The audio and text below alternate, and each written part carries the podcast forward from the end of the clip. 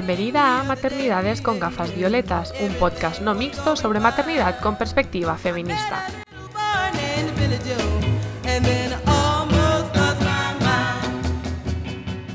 Hola a todas, soy Marta Busquets y os doy la bienvenida una vez más a este capítulo del podcast Maternidades con gafas violetas. Este podcast es posible gracias a la campaña de micromecenazgo en GoFundMe, también podéis apoyarlo a través de iVoox. Podéis encontrarnos en las redes sociales Facebook, Instagram o Twitter. Os animo a compartir que nos estáis escuchando, así como a hacernos saber vuestras impresiones. Aviso importante.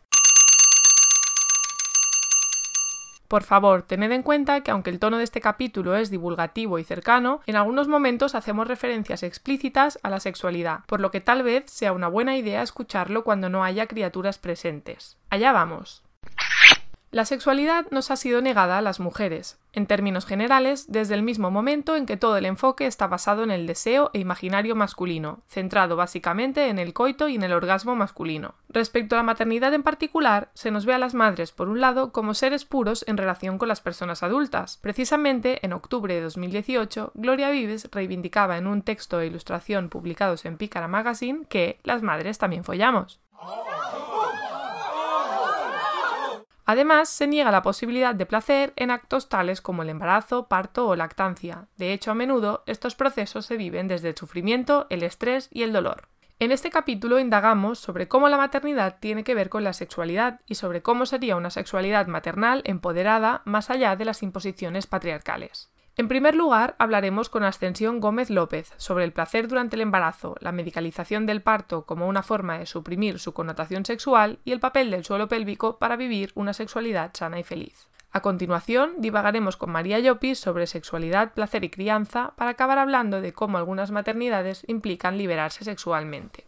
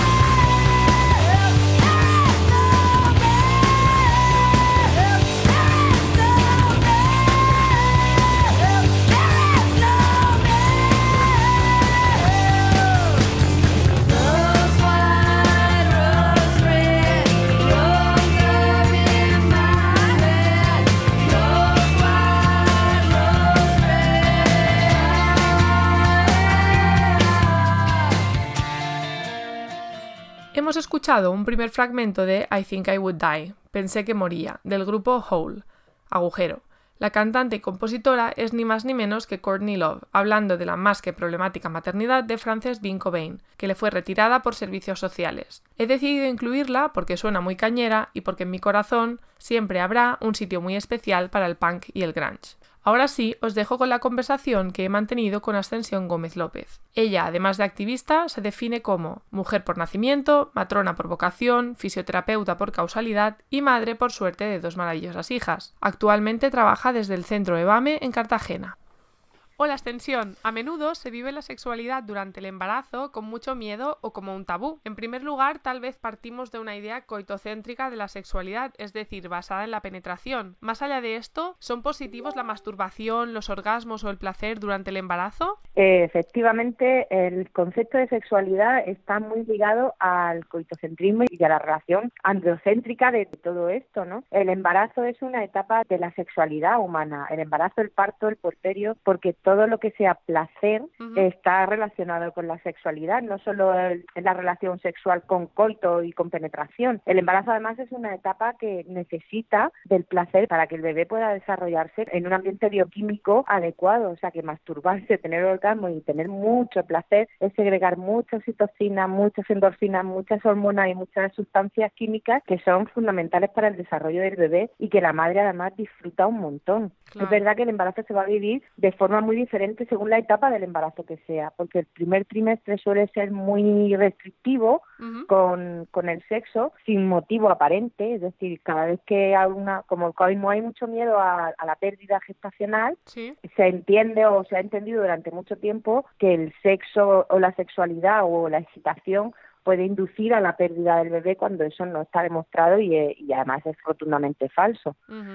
Luego el segundo trimestre suele ser el, trimestre libidinoso, en que las mujeres además lo cuentan, pero no, o sea, lo cuentan en ambientes muy íntimos, no se cuenta así a nivel general. El sexo durante el embarazo es, es brutal, las mujeres tienen muchas ganas de, tener orgasmo y de disfrutar y de tocarse y de, y de compartir, porque tienen una, una corporalidad muy intensa, como está, además se han, sus sentidos se han agudizado mucho, lo disfrutan mucho y se aumenta la libido muchísimo, especialmente en el segundo y en el tercer trimestre, porque además luego eso favorece el inicio del parto. No pues hay una evidencia científica contundente, es decir, no porque tengas orgasmo vas a tener un parto antes, sino que los receptores de oxitocina en el momento en que se activan, cuando están preparados, cuando tiene que ser, pues el sexo y el orgasmo favorece el inicio del parto cuando el cuerpo está preparado. Y sin embargo nos, nos, cuesta asociar parto a sexualidad, ¿no? Yo hablaba con una residente de Gine durante una cena que me explicaba, muy indignada, que entró en una sala de dilatación durante un parto y se encontró a una mujer masturbándose y las palabras que utilizó es la muy guarra, ¿no? Entonces, ¿por qué este rechazo y este desconocimiento del parto como acto sexual? Por varias razones. Mira, primero, porque en un hospital el parto se considera un acto médico. En el momento en que tú consideras que es un acto médico, ya le has despojado de toda la sexualidad y toda la connotación íntima y personal que tiene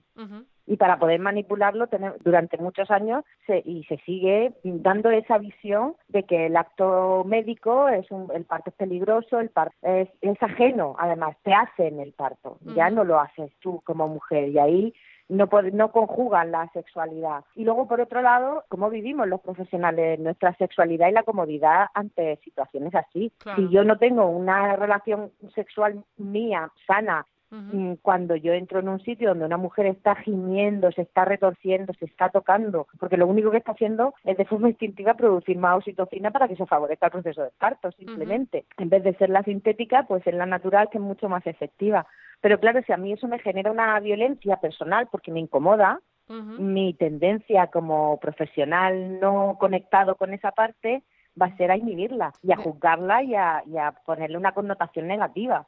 Ahora me hacías pensar en que en una ocasión escuché a Marta Parra haciendo la ponencia. Marta Parra trabaja como arquitecta en arquitectura de maternidades y ella puso dos audios, ¿no? Un audio grabado durante un parto y un audio grabado durante una relación sexual. Entonces nos desafiaba a saber cuál era el parto y cuál era la relación sexual. Y nadie lo sabía. Entonces esto lo relacionaba con un comentario que tú has hecho a veces, que es el tema de que la epidural convierte el parto en un acto silencioso. Sí, te voy a contar de dónde sale el audio este que os puso Marta.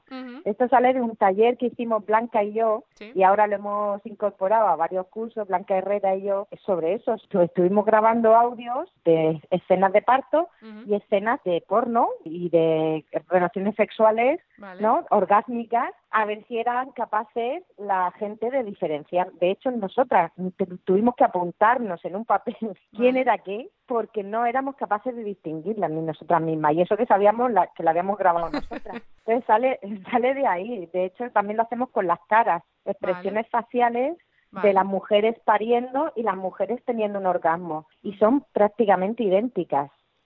Las figuras de las vírgenes en éxtasis se inspiraban en, las caras de las prostitutas cuando tenían relaciones sexuales. ¿Eso lo sabías? No. Porque el éxtasis es placer infinito, el máximo placer. Cuando la epidural entra en escena, entonces ya nos genera a todos una sensación como de asepsia, como todo está controlado, todo está tranquilo y ya no hay gemidos, ya no hay ruido, hay silencio y el silencio es mucho más cómodo. A mí me pasó ¿eh? con la epidural cuando me la pusieron con Astrid, no era lo que yo quería, pero no recibí apoyo en ese momento y con la epidural yo sentía que estaba allí, pero podría haber estado en cualquier otro lado, en el trabajo, viendo el fútbol en un bar, donde, bueno, en cualquier otro claro, lado. Claro, te desconecta del cuerpo, literalmente. Eso es una herramienta que sirve para, para quitar el dolor, pero quitar el dolor implica quitar todas las sensaciones, incluidas las placenteras, pues porque el parto puede ser muy placentero, pero no se habla del placer en el parto, solo se habla de la parte del dolor. Se da por una, el una mujer, claro, el, el dolor puede existir. En la mayoría de las mujeres va a existir dolor, pero es que el dolor dura 60 segundos y el placer dura el triple o cuatro veces más, porque tú tienes una contracción cada tres o cuatro minutos, cada dos, ponlo en momentos más álgidos.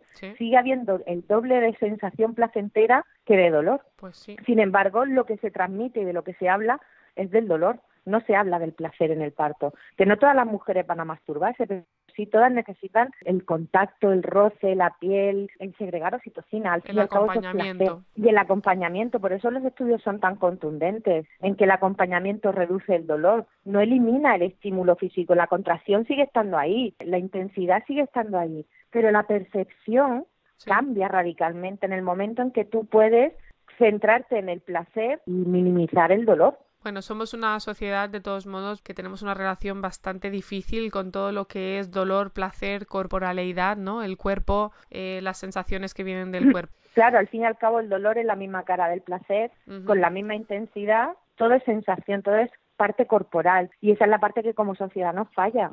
Pues sí. Lo que más se anuncia en televisión son analgésicos, no es casualidad. La famosa cuarentena. Yo quería preguntarte porque, por un lado, ¿se puede tener sexo durante la cuarentena? Esta es una pregunta que nos hacen bastante a menudo en la asociación donde estoy, Donald Jung, por el parto respetado. Y por otro lado, también se hace mucha referencia a la cuarentena con la famosa frase de luz verde, ¿no? Tú vas ahí, has sacado la cuarentena, estás en la consulta de la comadrona, te dicen luz verde y le guiñan el ojo a tu marido. Y muchas de ellas dicen, un momento, pero si yo tengo cero de ganas de, de hacer esto. Claro, es que para la primera pregunta, ¿sexo en la cuarentena? Es que la cuarentena es sexo puro y duro, lo que pasa es que es sexo de otra manera, es sexo con tu criatura, es sexo, es placer corporal desde el amamantamiento, desde el, contacto piel con piel con el bebé, entonces tu centro del placer están ahora mismo en otro lugar y están en otra dimensión porque estás en, el, en, modo madre. Por otro lado, físicamente hablando, es cierto que la vagina, el útero, el periné necesitan un tiempo para recomponerse, porque no es que se tengan que recuperar, sino que se tienen que recomponer. Se han, se han puesto de una manera para poder parir, tienen que recolocarse en otro lugar para funcionar desde el no embarazo. Y si ha habido además heridas que tengan que sanar y que tengan que cicatrizar, pues necesita un tiempo esos tejidos de recuperación. Pero luz verde no hay desde fuera, la luz verde viene desde dentro. Es cuando esa mujer tiene apetencia por mantener otro tipo de relaciones sexuales de las que está manteniendo en ese momento con su bebé, que es cuando se encuentra en condiciones físicas y psicológicas de compartir otra vez con esa pareja su cuerpo, porque es que lo está compartiendo con el bebé, es que está sintiendo un placer muy grande con el amamantamiento, es que además la naturaleza pues de alguna manera favorece ese vínculo porque es sano para el bebé y para impedir que te pudieras embarazar de forma precoz y no poder atender a las dos criaturas de, eh, para que no te desborde. Mira, quería preguntarte ahora, se me estaba ocurriendo, sucede bastante a menudo, parece, ¿no? De mujeres que se han quedado embarazadas durante la cuarentena. ¿Es la cuarentena un periodo especialmente fértil? No, que va, la cuarentena es un periodo infértil. De hecho, en la cuarentena no se han quedado, se han quedado justo al final de la cuarentena y probablemente, muy probablemente, porque no están amamantando. Porque si no, no hay ovulación. De hecho, la prolactina alta, que es mucho más alta en los primeros meses, la prolactina a niveles muy altos es, produce infertilidad. Es un estudio que hay que hacer en la, en las, cuando una mujer quiere concebir y no, y no se queda embarazada. Entonces, la justo las seis semanas posparto no hay posibilidad de, embarazo, pero sí que hay en el momento en que no hay amamantamiento y se va a, a reiniciar el, ciclo femenino. Cuando la mujer menstrua 15 días antes cuando ha ovulado, pues esas son, esas son los embarazos de cuarentena, que son de las 5 o 6 semanas, justo cuando está terminando el periodo de infertilidad más inmediato de, por no amamantamiento entendemos lactancia no exclusiva, porque a veces hay mujeres que te dicen, pues estoy dando el pecho y me ha bajado la regla igual. Aparte de que hay mala suerte, hay claro, gente que... pero eh, tiene... Ah, bueno, esto aquí no hay normas, ¿vale? O sea, esto es la mayoría de las mujeres, el 99% sí, es verdad de las mujeres que amamantan... O incluso las mujeres no lo piensan, pero por ejemplo, dar chupete ya no es lactancia exclusiva en el sentido de que hay ratos que no succiona y eso puede favorecer que en algunos casos haya ovulación y que pueda ser fértil exactamente, de lo que la prolactina a niveles altos mantenida, estable, es cuando se produce la, la infertilidad, no infertilidad, lo que hace es que no se produzca la ovulación. Pero en el momento que la prolactina cae, porque hagas un espacio de más de seis horas entre tomas, porque por un, por lo que sea, durante un tiempo, aunque sea poco, cae en picado, y entonces cuando se puede reiniciar el ciclo ovárico hipofisario y segregar otra vez hormona que produzca la ovulación y por tanto que menstrue. Pero cuando hay un amamantamiento mantenido y en exclusiva, y, vamos, el primer mes es que es en perfusión continua prácticamente, o sea, que es que está el bebé en la teta todo el día, que muchas mujeres, además eso les, les preocupa, sabes que están amamantadas, están todo el día en la teta, pero es que lo normal es eso. Eso es lo normal. O sea, que un bebé duerma tres horas y tome teta y siga durmiendo otras tres horas, eso es un mito, una leyenda urbana, como por ahí, como decimos, ¿no? Pero precisamente ese mamar continuo es lo que mantiene la prolactina alta y no solo no ovulas, también tienes poca apetencia de deseo sexual con la pareja, precisamente porque la prolactina lo que te está centrando es en el placer de la cintura para arriba, por así decirlo, en el, en el placer en, las tetas, en el amamantamiento y en, y en estar ahí. La mucosa vaginal se hace más fina, se agregan menos moco, estás con poca predisposición. Sí, es cierto, lo de la, sequedad vaginal a veces durante la lactancia hay bastantes mujeres que hablan de que necesitan utilizar lubricantes. Algún lubricante, claro, es, es que el cuerpo se predispone a no ser fecundado, que no quiere decir que no pueda tener placer, porque el placer no está dentro de la vagina, está por fuera, alrededor. Claro, es que además, como seguimos con el concepto del coitocentrismo, ¿vale? O sea, es que la mucosa vaginal no le apetece ser penetrada, pero eso no quiere decir que a la mujer no le apetezca ser besada, acariciada eh, y tener orgasmo y tener una relación sexual placentera, no necesariamente con penetración. Son cosas diferentes. Estaba pensando también en que tanto si tenemos un embarazo parto fisiológicos, pero especialmente si nos han realizado intervenciones como episiotomías, partos instrumentales o también cesáreas, porque hay la creencia de que no afecta al suelo pélvico, pueden haber repercusiones. Entonces, en la mayoría de casos pensamos en un suelo pélvico, pero solo en términos de pérdidas urinarias. Pero ¿qué pasa con la sexualidad y ese suelo pélvico? Pues que todo el periné, ¿vale? Toda la que es la musculatura perineal y pélvica es lo que rodea el clítoris y lo que favorece el estímulo o no del placer. Si tú tienes una cicatriz, una zona con dolor, unos músculos contracturados, lo primero que se va a afectar es tu función sexual. ¿Qué pasa? Que esa función sexual no es, mm, no es una baja laboral, no es un problema, no es, mm, como se dice por ahí, pues te pones lubricante y ya está, es que no es cuestión de lubricar, es que todas esas cicatrices, especialmente las de las cesáreas, que dan muchísima restricción a nivel muscular, producen un espasmo o una falta de sensibilidad en toda la zona perineal. Y si no tienes sensibilidad, ¿qué te va a apetecer? Es que no te va a apetecer nada.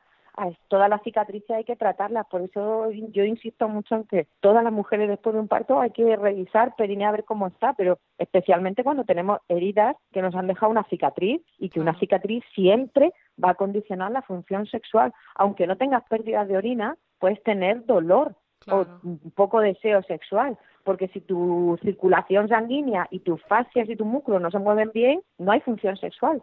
El clítoris no está flotando ahí en el universo, está inmerso en la musculatura perineal. Y para que el clítoris pueda funcionar bien y tenga su sensibilidad adecuada, la piel tiene que estar en buenas condiciones, los músculos tienen que estar en buenas condiciones y todo eso hay que trabajarlo, evidentemente, y revisarlo.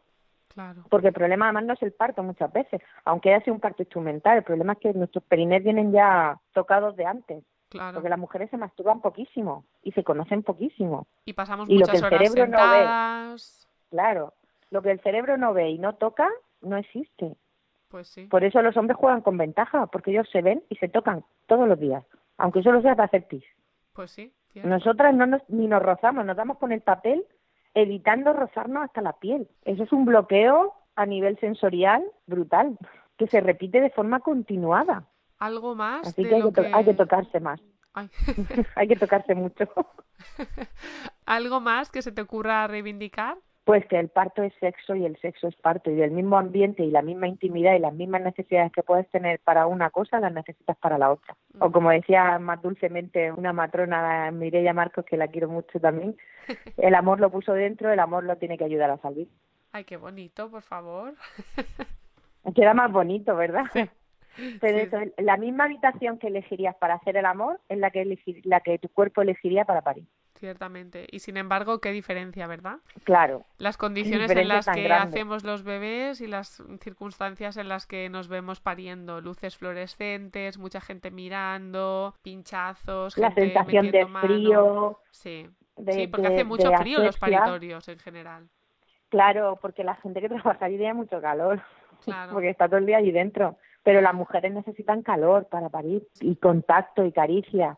Y tienes que, y como profesional tienes que sentirte muy cómodo en todo eso para poder respetarlo, porque si no tu tendencia va a ser anularlo para no sentirte violento. Y hay muy poca conciencia de esto. De hecho, muchos profesionales nunca se han parado a pensar en esto porque esto no se enseña en la facultad, no se enseña en la residencia de matrona. Tú aprendes lo que ves y lo que ves es un modelo de mecanicista Sí. donde las mujeres son parte de un engranaje de extracción de un bebé. Sí, esta es la sensación que yo tuve con Astrid ¿eh? en el hospital. Fue un parto fácil, mm, en el sentido que no hubo sufrimiento fetal y aún así me sentí que me metían en una cadena de montaje donde van pasando cosas y al final de esa cadena hay un bebé y ya está. No fue algo que hice yo ni que controlara yo. Pero eso es parte también del modelo biomédico que impera desde hace muchos años. Mm, que todo es mecánico y todo es por partes. No hay, no hay personas ahí, no hay implicación emocional, no hay piel con piel. Si es que al final el piel con piel es el principio y el fin de todo. Porque para acercarte a una mujer, a acariciarla y a tocarla, debes, tienes que sentirte muy cómodo tú para poder hacerlo. Si no, no, no lo puedes hacer. Pues es lo veo difícil. difícil porque además veo que hay muchas resistencias cuando mencionas todo esto. Pero en cualquier caso, te agradezco mucho que hayas hablado con nosotras y hayas compartido tu super sabiduría. Un placer inmenso. Adiós. Adiós, guapa.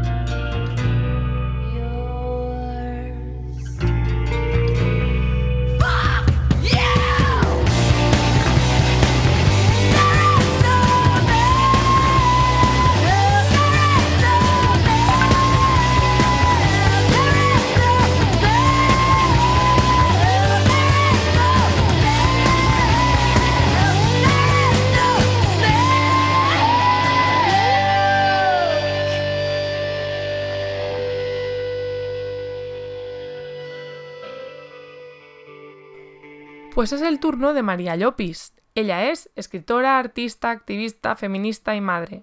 En particular, es la autora del libro Maternidades Subversivas, publicado por la editorial Chalaparta en 2015.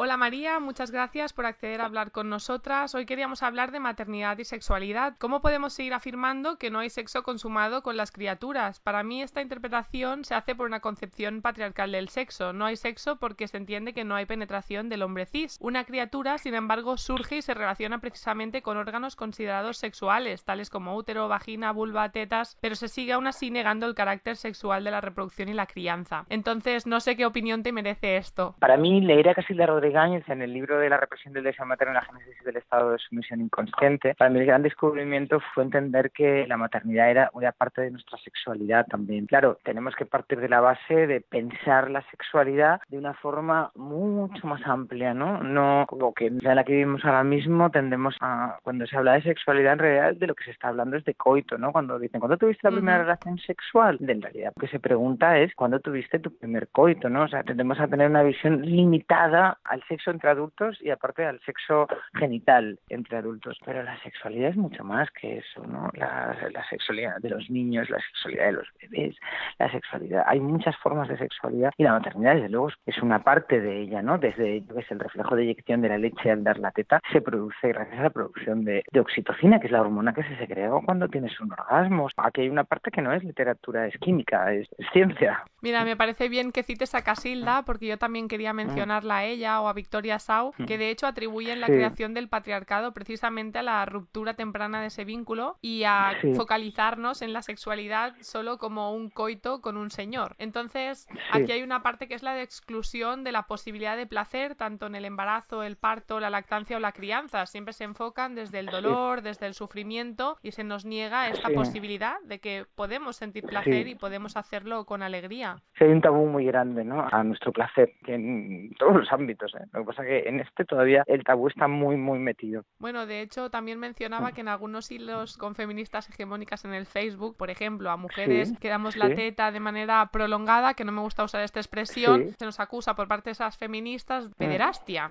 de distintos pederastas extraños. Fíjate qué perversión, ¿no? Qué bar- Fíjate qué barbaridad, ¿no? Simplemente dar, dar la teta por lo que muy bien dices, ¿no? Prolongado o no prolongado, es que estos son estos son adjetivos que, que son juicios de valor. O sea, la teta se da hasta que tú lo sientes, o sea, hasta porque es una cosa de entre dos, entre tu hijo y tú, ¿no? Es que, que es más tiempo del habitual. Hay culturas que, que son años y años y años, lo que se considera normal dar Sí. la teta. O sea, que esa, esa normalidad es, es completamente cultural y hay una parte, pues, física. Yo que sé, mi hijo el primer año no, no probó ni una, o sea, nada, solo, solo quería teta. O sea, y luego los siguientes años, pues, fue gradualmente cada vez tomaba menos tetas hasta que a los tres años y pico yo decidí dejarlo. Pero lo sentí muy orgánico, o sea, como que a mí me apetecía y, o sea, es mi cuerpo, es mi decisión. Pero vincular esa parte a, a la, es que, fíjate, se- no es que se vincule a sexualidad, porque si vinculas a simplemente a sexualidad, aún se vincula a abuso sexual. Totalmente. O sea, se, se- vincula a... Porque la, la, la pederastia es algo muy serio. Es imponer tu, de, tu satisfacción sexual sobre otra persona. Pensaba en Sí. un artículo famoso que tú escribiste sobre maternidad y sexualidad sí. que también recibiste muchas críticas, incluso mensajes bastante amenazantes, ¿no? Al respecto. Sí, sí, creo que te refieres a la entrevista de Elena, la de maternidades subversivas, que esa entrevista se llama Mi mejor amante y habla de, del vínculo, sí, del vínculo que ella estableció con la criatura durante los primeros años de crianza, ¿no? Que, y de cómo ella entendía y sentía ese vínculo como un tipo de sexualidad, como lo que es, sencillamente, con la parte placentera y, y maravillosa, ¿no? De ese vínculo. Ese culpa ahí es que me queda tan lejos. Yo tengo la teoría que algunas personas dicen que durante el puerperio disminuye la libido y siempre digo, bueno, será la libido hacia las personas adultas, porque yo me siento como Claro. súper colmada abrazando a la criatura, dando tetas, como una Claro, experiencia claro. muy sensual y muy corporal. Normal que después de Hombre, tener pero- todo el día a alguien ahí, Sí. a lo mejor no te apetezca Claro. tocar a otro. De hecho, la prolactina, ¿no? que es la hormona que se segrega para dar la teta, es lo que producimos cuando estamos lactando, hace que se inhiba el deseo sexual hacia los adultos. Ujú. O sea, eh, funciona así. De hecho, empieza a dejar la teta cuando vuelve, ¿no? Ese, en general, estamos hablando de... Ostras, de- yo en de- mi caso particular se me fue la regla Sí. dos años y medio y hasta Sí. para mí fue un momento determinante que me volviera la regla. Fue como que me volvió toda la parte de líbido, sexualidad, etcétera, que hasta entonces había estado prácticamente aus- Porque te bajó la prolactina. Cuando ya no segregas tanta prolactina porque ya no estás dando tanta teta, te vuelve la regla. Entonces, al volverte la regla, dejar de producir tanta prolactina, te vuelve el ciclo hormonal normal, que es el de ovulación, el de los ciclos lunares. Sí. Y ahí se inscribe el deseo sexual. Hablando de líbido, quería comentarte que durante el embarazo es verdad que algunas mujeres experimentan ausencia de líbido, pero algunas otras experimentan Sí. mucha líbido. A raíz de la asociación donde estoy de temas de embarazo y parto, intentamos buscar literatura sobre el aumento de líbido Sí. Y la sexualidad durante el embarazo y nos Sí. sorprendió porque brillaba por su ausencia. Estaba todo enfocado desde, mm, a ver cómo lo explico, estaba enfocado como a prácticas cookies de no dañar el bebé, Sí. como presuponiendo que el placer daña al bebé y también un poco enfocado a Sí. tú no tienes ganas, pero tu marido sí que tienes ganas, ¿no? No como la posibilidad de un cuerpo embarazado, exuberante, sexual, sino, uy, cuidadito con cuando este lo- momento.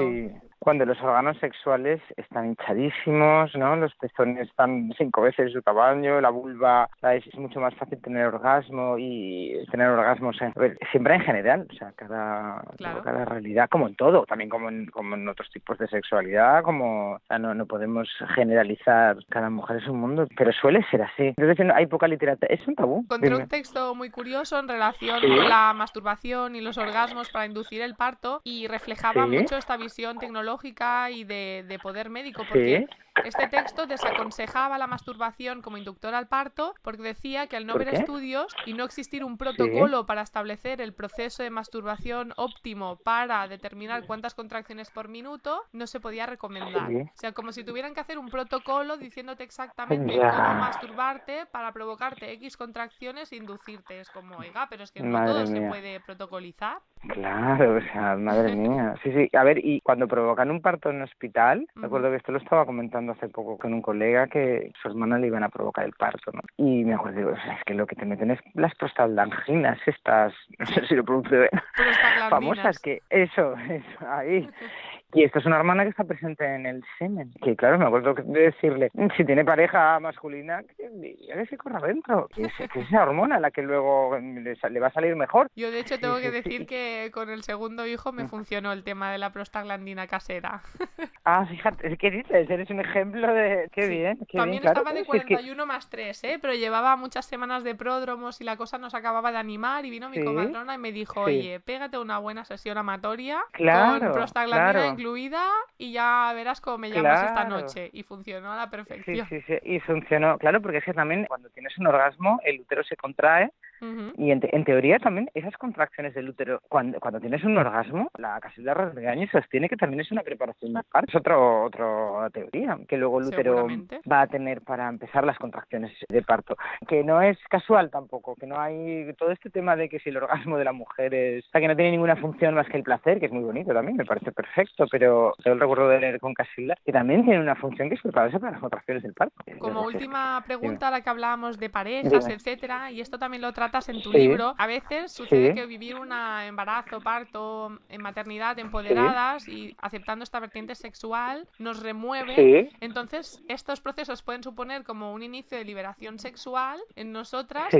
y esto choca con que muchas nos encontramos en parejas muy monógamas, típicas, hetero, matrimonios, ¿no? Ya, Claro, es ya. un momento, a lo mejor tengo bastantes conocidas que me dicen, Jolín, es que esta liberación me ha llegado muy tarde y ahora ya me encuentro con una persona a la que quiero, Ah. con un sistema montado y Fíjate cuesta como salir esta de es la aquí. primera entrevista del libro. Sí, es una de las sí, sí, sí. primeras, de hecho, creo. Qué bonito. Bueno, por lo, me- por lo menos llega, o sea, ya, ya, ya, como que tú realizas ese proceso gracias a la maternidad, ¿no? Pero tu pareja está en el mismo lugar. Claro. Sí, sí, Bueno, llega, pero una cosa es que tú mentalmente te liberes y después que puedas Ya. llevarlo a cabo porque ya te encuentras en esta situación. Ya, ya, ya, ya, ya, ya, ya, ya. A ver, yo es que la monogamia, tío, fíjate que, que no es que yo sea aquí una banderada de- del poliamor ni sé, ¿sabes? Ahora mismo, por ejemplo, tengo una relación con una persona y tampoco tengo ganas. O sea, como dice, las abro igual, lo dice, yo soy, yo soy fiel a mí misma. Claro, Pero, pero yo no, yo no, yo no creo per se en la monogamia impuesta. claro. O sea, no, no, a ver, no creo, ni, que fuera... mm, Bueno, también se nos exige monogamia hacia las criaturas. Por ejemplo, yo siempre digo que la monogamia de la Sí, teta es un invento súper patriarcal.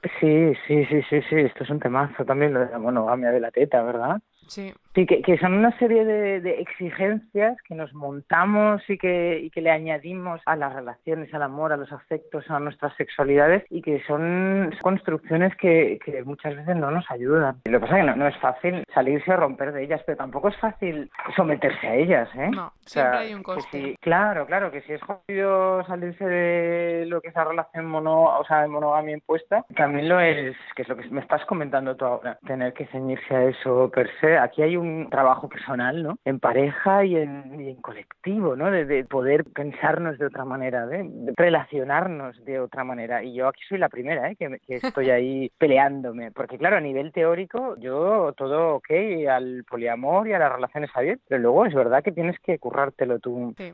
a nivel personal. En este sentido, claro, también- a mí siempre me gusta también decir que la maternidad no es un destino ni una etiqueta, sino que es un proceso, un proceso Sí. personal de una relación Sí. con otro eh, ser humano y en este caso también a nivel social, pero que también hay muchas Sí. cosas a negociar, como tú decías, de mira, yo no quería dar la Sí. teta a partir de aquí o cada mujer Sí. a partir de ahí hará lo que considere. No sé si hay algo Claro. más que te gustaría comentar. Mm, no, me has tocado los temas, los temas clave. Sí, de yo creo que es la parte de la, la parte de sexualidad y relación, ¿no? A veces Mm. se deja apartado, ¿no? Porque como ya tenemos tantos frentes abiertos dentro de la maternidad, es como, ostras, entrar Sí. aquí con las chispas que provoca, Exactamente, y que no y que no es fácil, no es un tema fácil. Es necesario también. Muchas, muchas gracias por hablar con nosotras. Y nada, seguimos en Mm. contacto. Un Bueno, besazo. Amigas, este podcast está llegando a su fin.